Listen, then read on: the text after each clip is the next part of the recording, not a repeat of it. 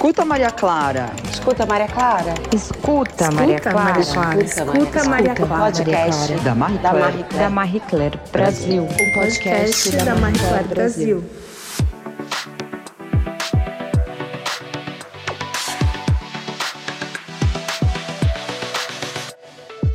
Atualmente, no Brasil, milhares de pessoas sofrem com algum tipo de doença inflamatória intestinal.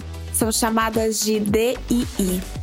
É um termo genérico usado para descrever distúrbios que envolvem inflamação crônica do trato digestivo e que tem entre os tipos mais comuns a retocolite ulcerativa e a doença de Crohn.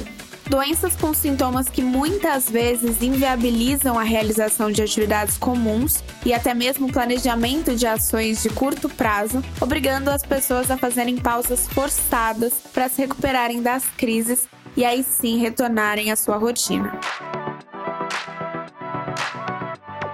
Hoje, buscando ampliar a gama de informações sobre essas doenças e falar sobre os sintomas, além da possibilidade de ter uma vida saudável, com controle constante, enfrentando o tabu e as mudanças que as DII ocasionam na vida de tantas pessoas, a Janssen, em parceria com o Grupo de Estudos da Doença Inflamatória Intestinal do Brasil, o GDIB, nos convidam para uma conversa real e profunda sobre esse tema. Eu sou a Roberta Camargo e hoje eu converso com o Dr. Rogério Saad, que é membro da Sociedade Brasileira de Coloproctologia e presidente do Grupo de Estudos da Doença Inflamatória Intestinal do Brasil, para conversar com a gente sobre as DI, seus tratamentos e os diagnósticos possíveis. Inicialmente, eu queria agradecer a oportunidade da gente estar falando. Então, é super importante a gente falar sobre as doenças inflamatórias intestinais, por quê? Primeiro, que ela comete uma população jovem, a partir dos 15 anos de idade, vai até seus 35, esse tipo de incidência. Então, o impacto é muito grande, se a gente pensar que são as pessoas que estão trabalhando e estudando. O segundo aspecto super importante é que é uma doença que não tem cura. A gente não sabe muito bem como ela começa, existem alguns fatores genéticos, alimentação, fator de estresse, fator emocional, a nossa própria flora intestinal, que a gente fala muito de microbiota, tem um papel muito importante, e a associação de tudo isso leva a uma inflamação intestinal, que a partir do momento que você começa, você não consegue mais parar esse processo inflamatório, a gente consegue controlar. Então, o primeiro aspecto é uma doença que não tem cura.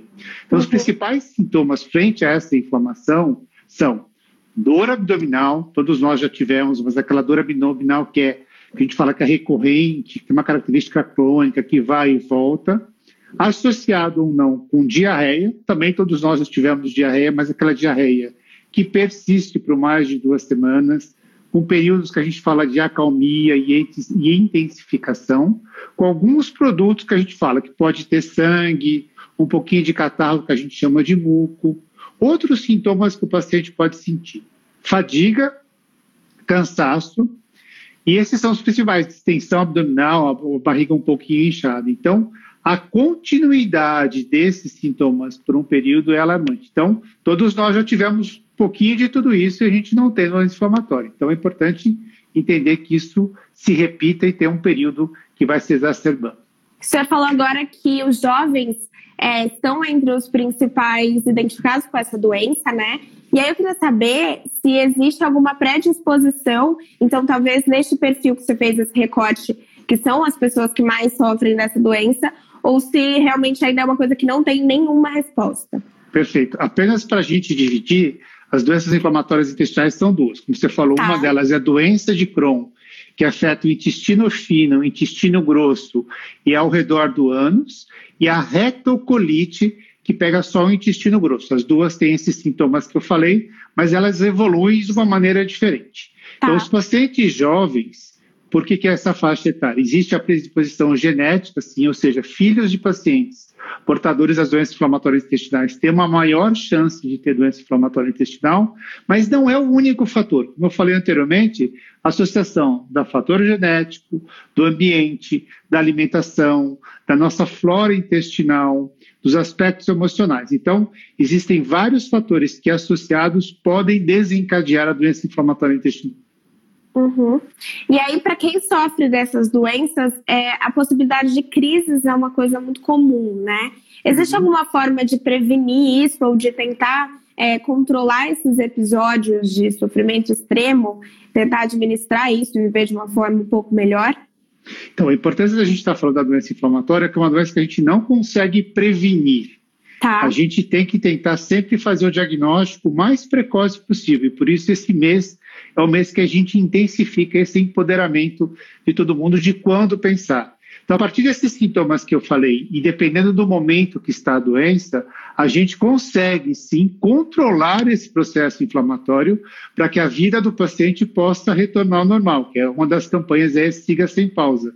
Porque se a gente pensar que a gente tem esses períodos de intensificação, se imagine paciente jovem estudando ou mesmo trabalhando, ele tem que interromper isso, por quê? Tem necessidade de ter um banheiro perto, tem as dores, tem a fadiga. Então, esses são os aspectos muito importantes. Então, a gente não consegue prevenir, a gente consegue tratar, e quanto mais precoce for esse tratamento, maior a chance da gente conseguir esse controle da doença, porque se não tiver o controle, elas vão evoluindo e podem até culminar com, eventualmente, necessidade de cirurgia para retirada de pequenos segmentos de intestino.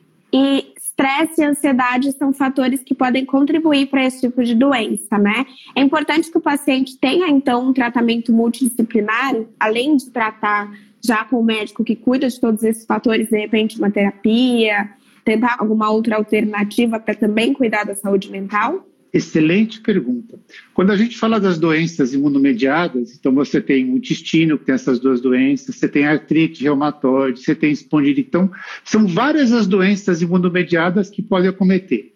Pele, tecido muscular, juntas e o intestino. Então, todas essas doenças têm uma relação importante com o fator emocional. Então, os pacientes, de uma maneira geral, eles precisam dessa assistência médica para controle da doença, da enfermagem para muitas vezes administrar toda essa parte de medicação, de escutar um pouco mais o paciente. Um dos aspectos da enfermagem, para você ter uma ideia, quando a gente fala em pacientes jovens, é o aspecto sexual.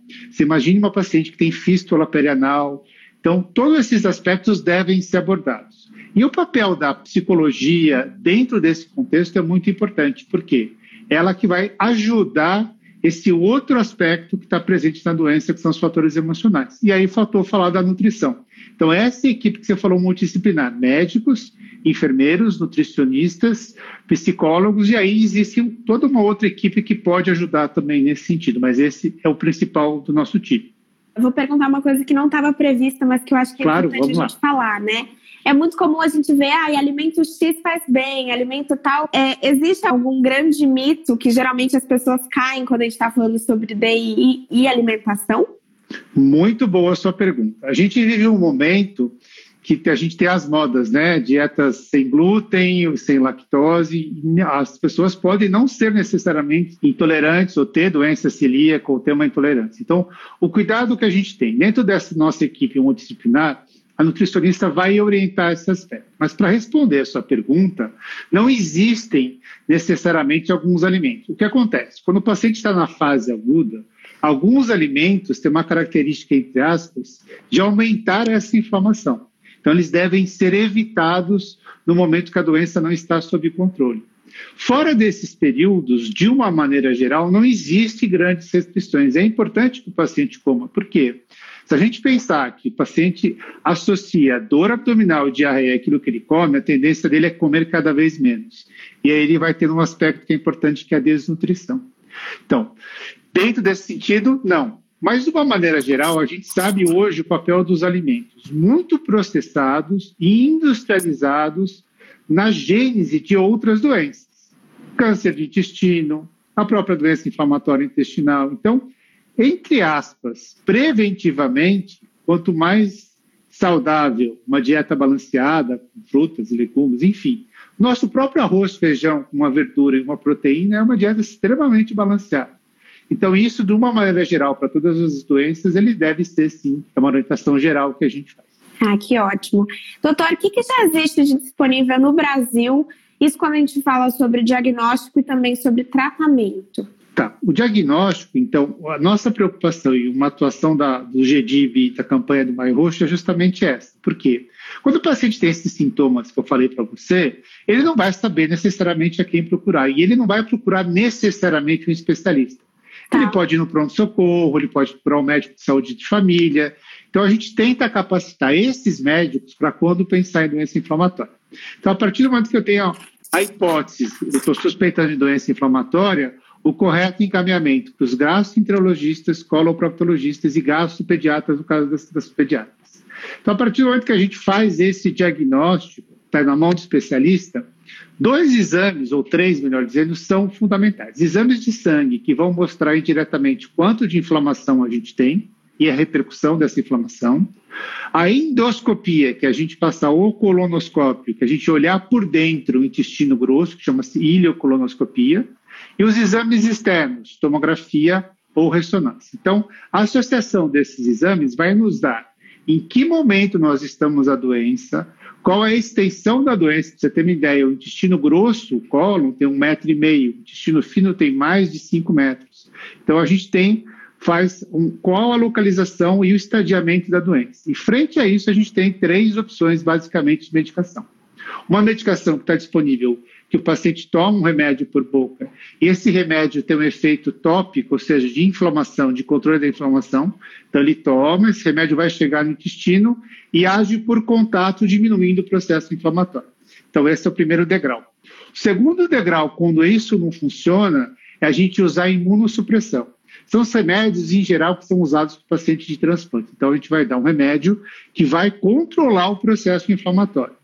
E uma terceira e última linha, que a gente chama de terapia biológica, são anticorpos específicos contra um desses aspectos inflamatórios que bloqueiam todo o processo inflamatório. Todos eles estão disponíveis pelo SUS.